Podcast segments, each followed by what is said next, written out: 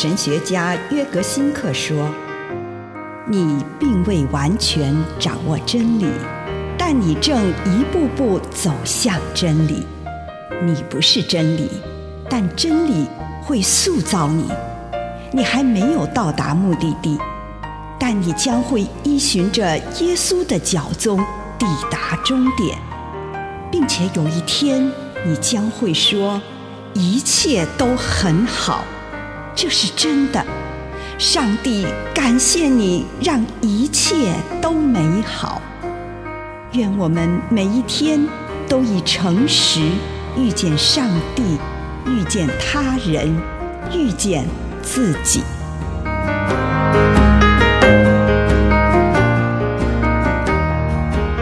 灵修与团契，《使徒行传》二章四十六到四十七节，他们同心合意，天天在圣殿里聚会，又分别在个人的家里分享爱宴，以欢喜纯洁的心一起用饭，颂赞上帝，跟人人保持和睦的关系。为什么今天的教会对许多寻求灵命的人不再这么具有吸引力？对我而言，有个原因就是教会太道德化了。早期的教会将礼拜与圣餐的灵修经验与关怀贫穷者相结合，在这样的灵修经验中，他们体验到复活基督同在的喜乐。基督让他们的彼此共处充满爱和喜乐的滋味。人们在寻找一种灵修途径，他不会马上就对人加以评价，或用道德化的眼光来看人，而是先邀请人们获得新的经验，在安静中以及在共同的欢庆中经历到上帝，并且。体验到人与人之间的一种新的共处关系，知道自己在这当中受到支持和接纳。就在这个越来越使人孤立无依的世界里，这种在团体中生活的经验，使人在其中找到他们的位置和价值。这对于我们的社会是具有医治力的。没错，这种灵修团体在不同文化的整合中，似乎担负着重要的任务，因为在敬拜中，所有人都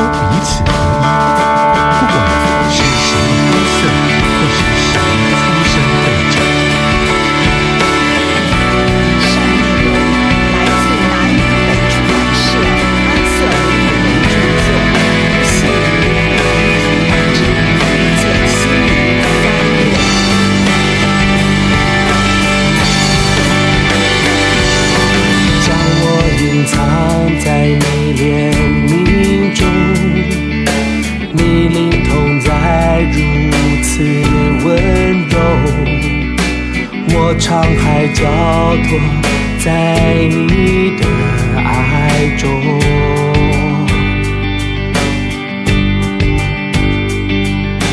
耶稣至高至圣尊荣，你爱救赎我到永久，你是我生命每一个激动。要站在你施恩座前，定睛在你的奇妙作为，打开全心来敬拜，歌颂到永远。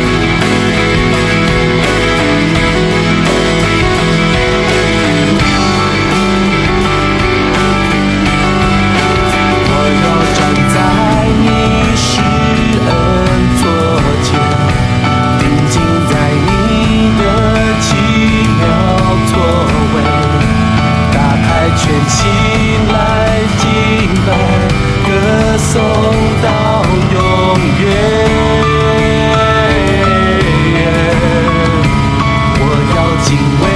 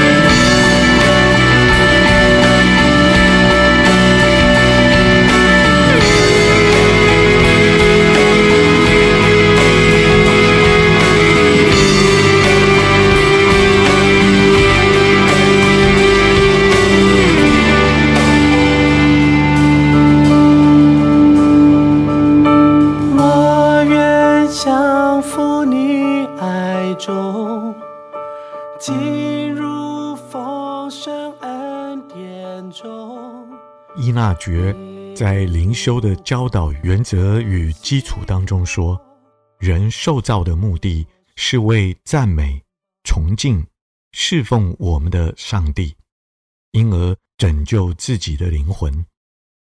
世界上的一切都是为人而造的，为帮助他追求他之所以受造的目的。结论是，对于取用事物，常该看自己受造的目的，他们能有多少帮助，便取用多少；能造成多少妨碍，便放弃多少。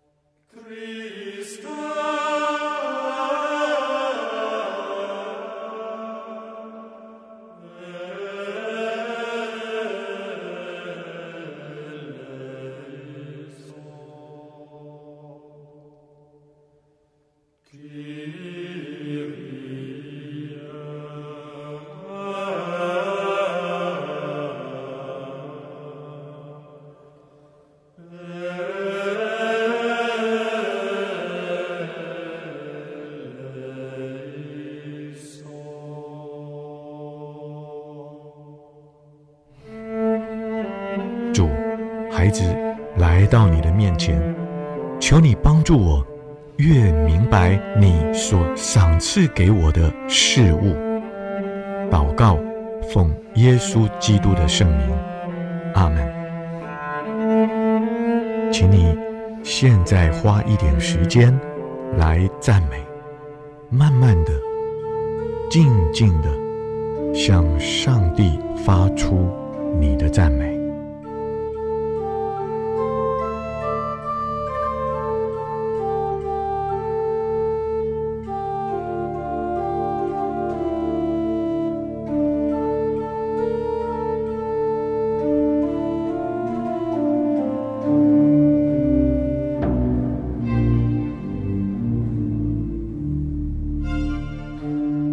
接着，为着今天你从上帝所获得的礼物，赞美他。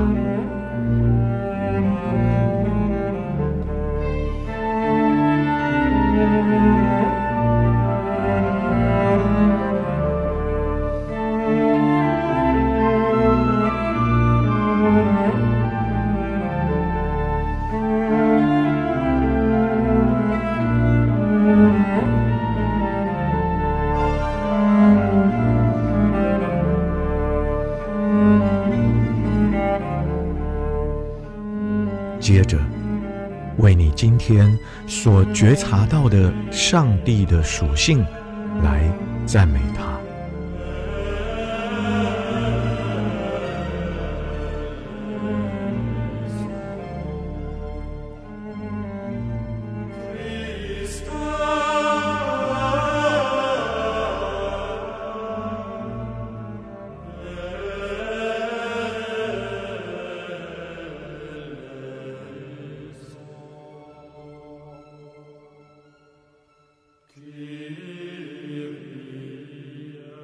现在，请你花一点时间，在崇敬的事上，宣认上帝超越一切，超越你任何遇见最巨大、最雄伟的事物，将一切的荣耀归给他。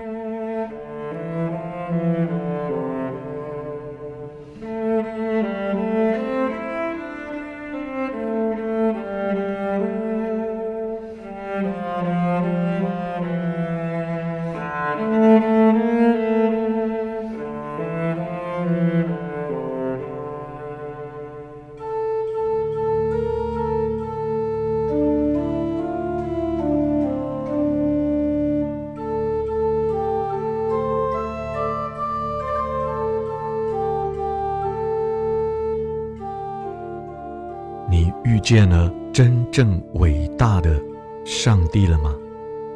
花一点时间，在基督徒侍奉的投入，你愿意将你自己摆在主的面前来回应他，让主透过你的生命来做什么？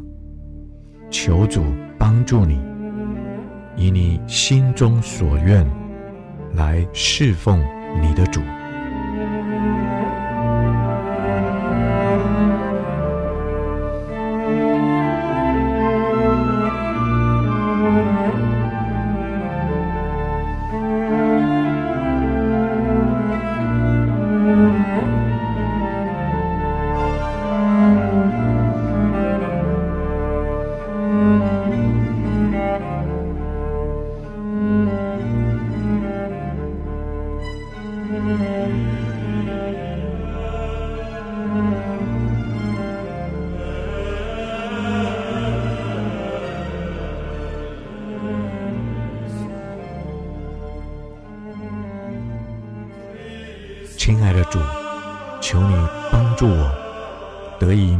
天颂赞你、尊敬你，并且用我的生命来服侍你。